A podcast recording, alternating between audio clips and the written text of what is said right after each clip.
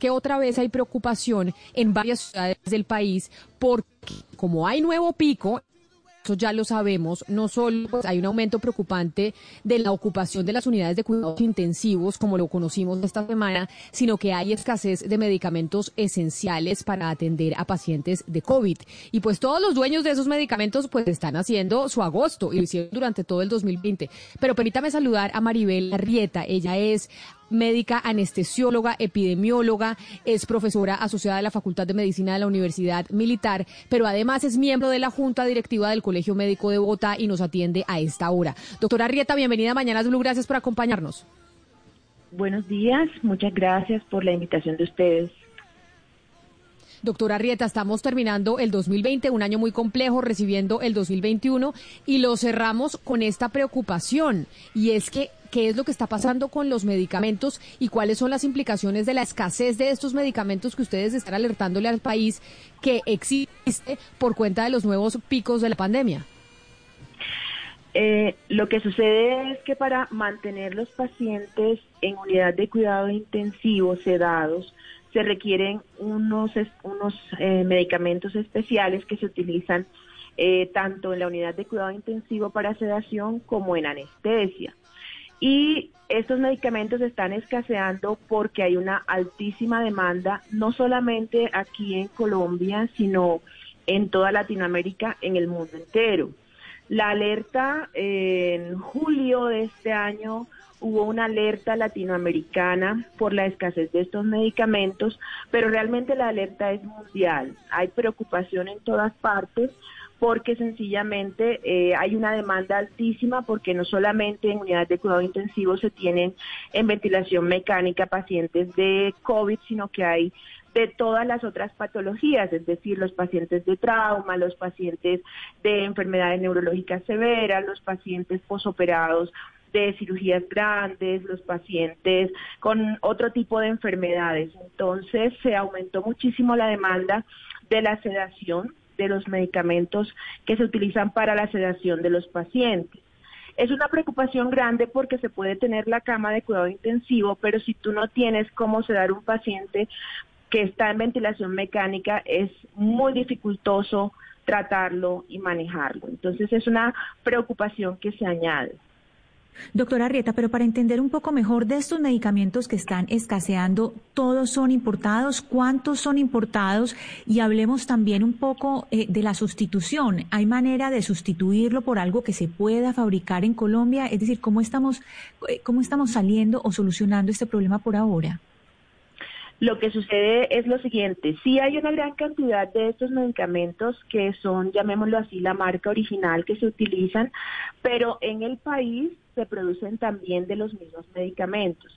Hay una situación que fue inicial y que tal vez ha continuado y es que la materia prima para la producción de esos medicamentos, mucha de esa materia prima provenía de China. Entonces, pues ahí hay una situación en relación con toda la pandemia y con todas las restricciones de importaciones, de vuelos y todo lo demás que indudablemente repercutió en que no hubiera materia prima suficiente para la fabricación nacional de muchos de estos medicamentos.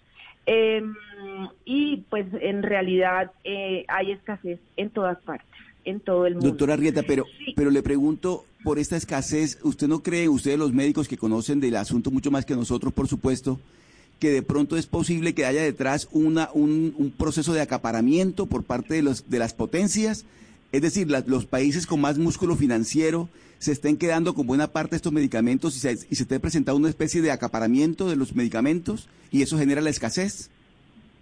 También, o sea, esa es otra cosa que se añade porque si ustedes recuerdan al comienzo de, la, de las cuarentenas y al comienzo de la pandemia, eh, lo que sucedió con los tapabocas, ¿se acuerdan que los tapabocas y los otros elementos que eran fabricados en distintos lados como Alemania, eh, Reino Unido, Estados Unidos, cada país lo dejaba en su país, no los estaban exportando. Entonces esa también es otra cosa que se añade eh, a la escasez de materia prima, ¿no? Que cada país indudablemente eh, prioriza a su población y los medicamentos que ellos tienen los van a dejar en su país y no los van a exportar. Entonces esa es otra cosa que también se, se podría estar añadiendo a lo que estamos eh, mencionando, ¿sí? Doctora Rieta, pero ante esta escasez eh, de la que usted nos está hablando, ¿qué respuesta ha tenido el gobierno colombiano? ¿Qué medidas ha tomado?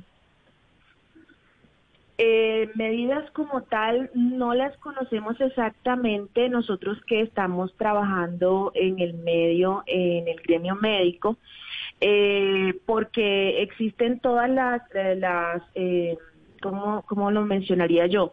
No hay restricciones por parte del gobierno nacional en cuanto a importación de materias primas para fabricación de medicamentos. De pronto, eh, nos gustaría que el gobierno nacional eh, tomara un poco más de atención sobre el tema porque las distintas sociedades, la Sociedad de Cuidado Intensivo, la Sociedad Colombiana de Anestesiología y Reanimación, han sido prácticamente las voceras más importantes en esta situación y han emitido eh, ya varios comunicados en relación con el tema. Yo personalmente no conozco la respuesta del Ministerio de Salud, nos gustaría conocerla, a ver qué, qué estrategia eh, desde el gobierno nacional se puede eh, estructurar para solucionar eso. Nosotros como médicos, como profesionales, hemos recurrido a muchas cosas, hemos eh, para sedar los pacientes, eh, estamos utilizando muchísimas eh, técnicas alternativas,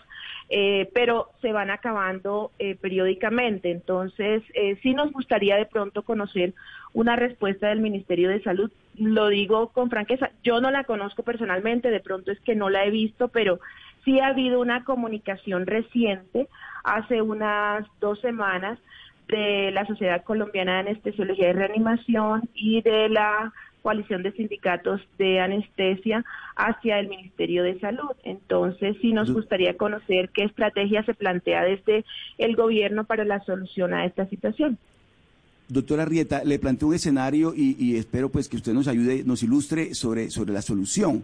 ¿Es posible que por falta de estos medicamentos se esté dejando de atender en este momento a pacientes que estén necesitando de ellos? ¿Es ¿ese escenario es posible en estos momentos o en un futuro inmediato? En este momento eh, se están atendiendo todos los pacientes eh, en lo que yo, en, en, el medio en que, en que nos movemos nosotros, todos los pacientes que requieran cama de unidad. El tema es que en un futuro inmediato se puede reducir la oportunidad de cama precisamente porque no haya medicamentos con que sedar el paciente. Hay otro tema importante y no sé si ustedes vieron eh, el análisis que hizo, creo que fue eh, Caracol eh, Radio y Semana. la semana pasada hubo todos los días un profesional de la salud, un médico fallecido por COVID. Entonces, eh, no solamente preocupa el tema de los medicamentos y falta de medicamentos, sino que eh, haya disminución del recurso humano calificado para la atención de los pacientes. Entonces, se puede tener un cupo de una cama en una unidad de cuidado intensivo, pero es que eso implica que estén los medicamentos y que esté el personal que se requiere para la atención del paciente. Entonces, todas esas eh, esas situaciones, esta situación la, eh, es necesario analizarla como una situación integral, ¿sí? Claro, es que la situación es compleja y por eso, pues estamos terminando un año difícil, pero no quiere decir que el 2021 simplemente porque den las 12 de la noche en el reloj van a ser, van a cambiar drásticamente. Doctora Maribel Arrieta, miembro de la Junta Directiva del Colegio Médico de Bogotá, muchas gracias por hablarnos y contarnos la preocupación que tienen los médicos sobre la escasez de medicamentos en las unidades de cuidados intensivos para atender a los pacientes de COVID. Un muy feliz año para usted y de pues parte de todo el equipo y de los oyentes muchas gracias como miembro de la comunidad médica que sabemos que han sido los soldados de esta pandemia. Muchísimas gracias a ustedes por esta invitación y por ser eh, voceros en esta situación que a todos nos está preocupando muchísimo.